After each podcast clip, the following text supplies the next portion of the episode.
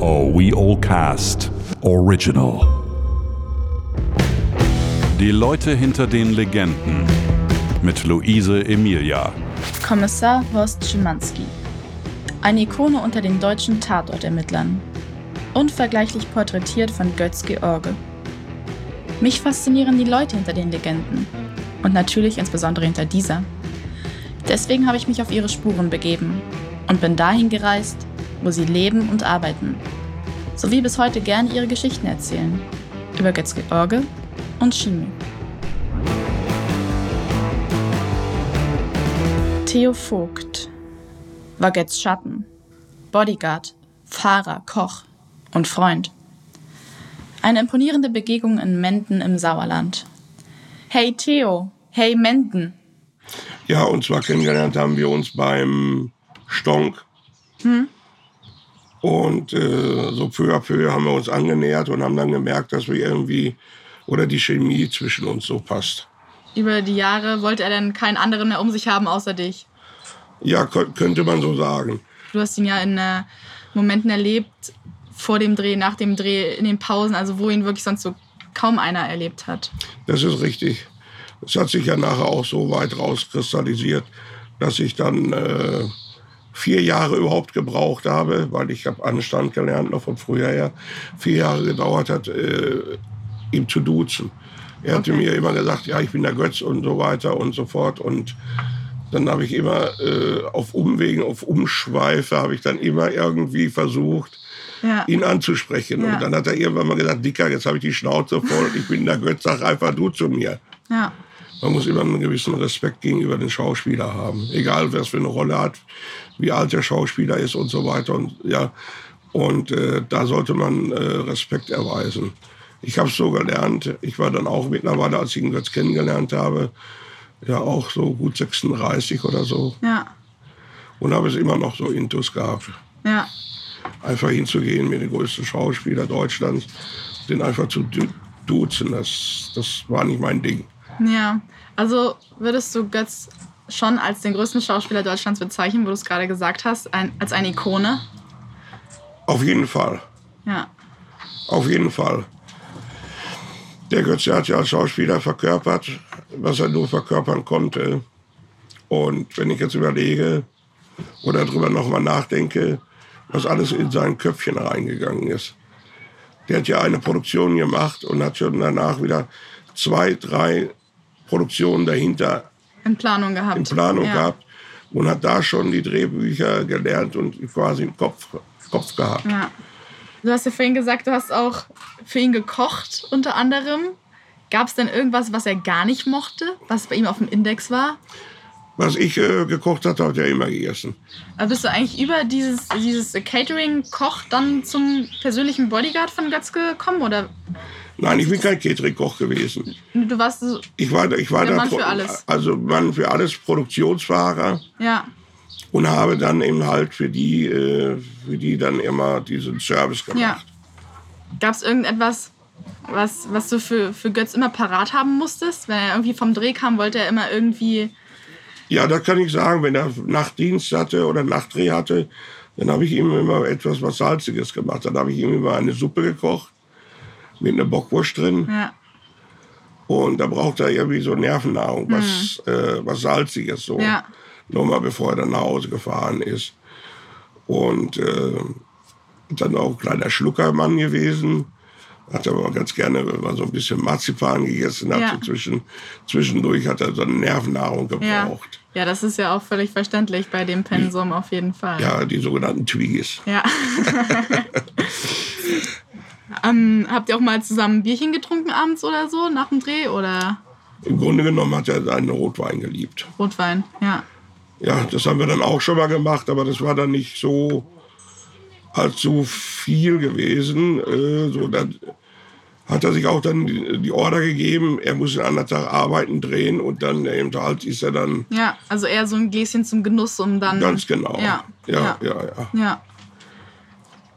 Habt ihr also auch, wenn er jetzt vom Dreh kam und ihr den Abend zusammen und du für ihn gekocht habt und ihr habt zusammengesessen, Habt ihr da eher so über den Drehtag gesprochen und hat er dir viel erzählt oder waren da auch persönliche Dinge? Also Nee, das war natürlich anders. Auf dem Hinweg hat er dann immer seinen Text nochmal gemacht. Viel haben wir ja auch gesagt, er war ja auch ein sehr umweltbewusster Mensch. Wir sind da zum, Drehen gefahren. Am Anfang habe ich es nicht gemacht, weil der meistens sein eigenes Fahrzeug hatte. Und, oder ein PR-Fahrzeug hatte. Und dann hat er mir immer gesagt, Theo, Mensch, da können wir doch den einen oder den anderen Schauspieler mitnehmen. Weil bevor da immer die ganzen Produktionsfahrer hin und her fahren, wenn wir dann gleichzeitig zu Set müssen, können wir den doch gleich mitnehmen oder Ja. so. Das haben wir dann gemacht und dann hat er dann mit den Schauspielern unterwegs schon mal Text noch mal gemacht. Ich denke mal, um zu testen, ob die dann auch fit dafür waren. ja, ja, hat gleich ein bisschen Training sozusagen Ja, ja. vorbereitet. Aber nach Drehschluss, nach Drehschluss ist es so weit gewesen, dass äh, ich habe ihn runterkommen lassen. Ich habe dann wenig mit ihm gesprochen, habe dann seine Musik angemacht. Dann hat er seine Musik gehört und ist auch teilweise, was, was ich ja immer lobenswert finde, wenn jemand neben mir einschläft Ja. im Auto. Ach schön, Der, ja. hat dann, der hat dann Vertrauen zu mir. Fühlt sich wohl auf jeden Fall, ja. Ja. Ja, weil viele ja auch äh, gesagt haben, dass Götz ein äh, komplizierter Mensch gerade am Set war. Wie, wie hat er das aufgenommen? Wie hat er das verarbeitet? Gab es da Momente, wo ihn das gestört hat, dass die Leute so über ihn reden oder fand er das eher cool? Äh, nein, im Gegenteil wollte ich noch gesagt haben, dazu gesagt haben, dass er zu mir die Kollegen, Schauspielerkollegen gekommen sind, die das erste Mal mit ihm gedreht haben, nach dem Motto, Theo, ja bitte, wie ist der Götz denn eigentlich am Set? Ja, was soll ich dazu sagen? Lasst euch überraschen. ja, äh, die hatten eine richtig Panik gehabt, mit ihm zu arbeiten, weil eben halt das Gespräch war, dass er kompliziert ist. Und nach, dem- nach dem ersten Einsatz sind sie dann immer zurückgekommen und haben gesagt, Theo, das ist ja gar nicht so. Aber wie ist dann dieses Gerücht entstanden? Immer Presse, Ja. immer Presse. Die Presse ist mit das furch- Furchtbarste, was es gibt.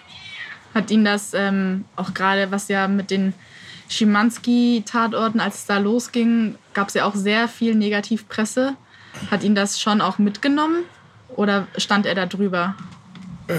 Ja, das ist also so, wenn man jetzt überlegt, alle Prozesse, die der Götz gegen die Presse geführt hat, hat er immer gewonnen, komischerweise. Hast du eigentlich ähm, alle Filme gesehen, die Götz gedreht hat? Ja, Ja? ja. Was war dein Lieblingsfilm? Meiner? Ja. Viele sagen ja immer, Hamann wäre der, Ha? wär der härteste und deutsche Film und ich habe immer After the True.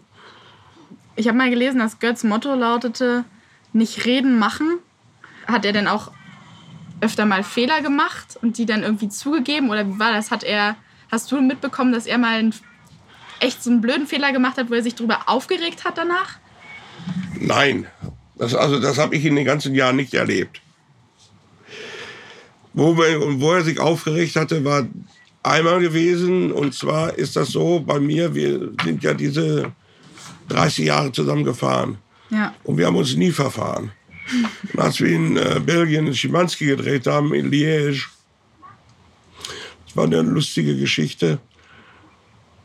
Dann haben wir abends das Warm-up-Party gehabt, die Warm-up-Party gehabt.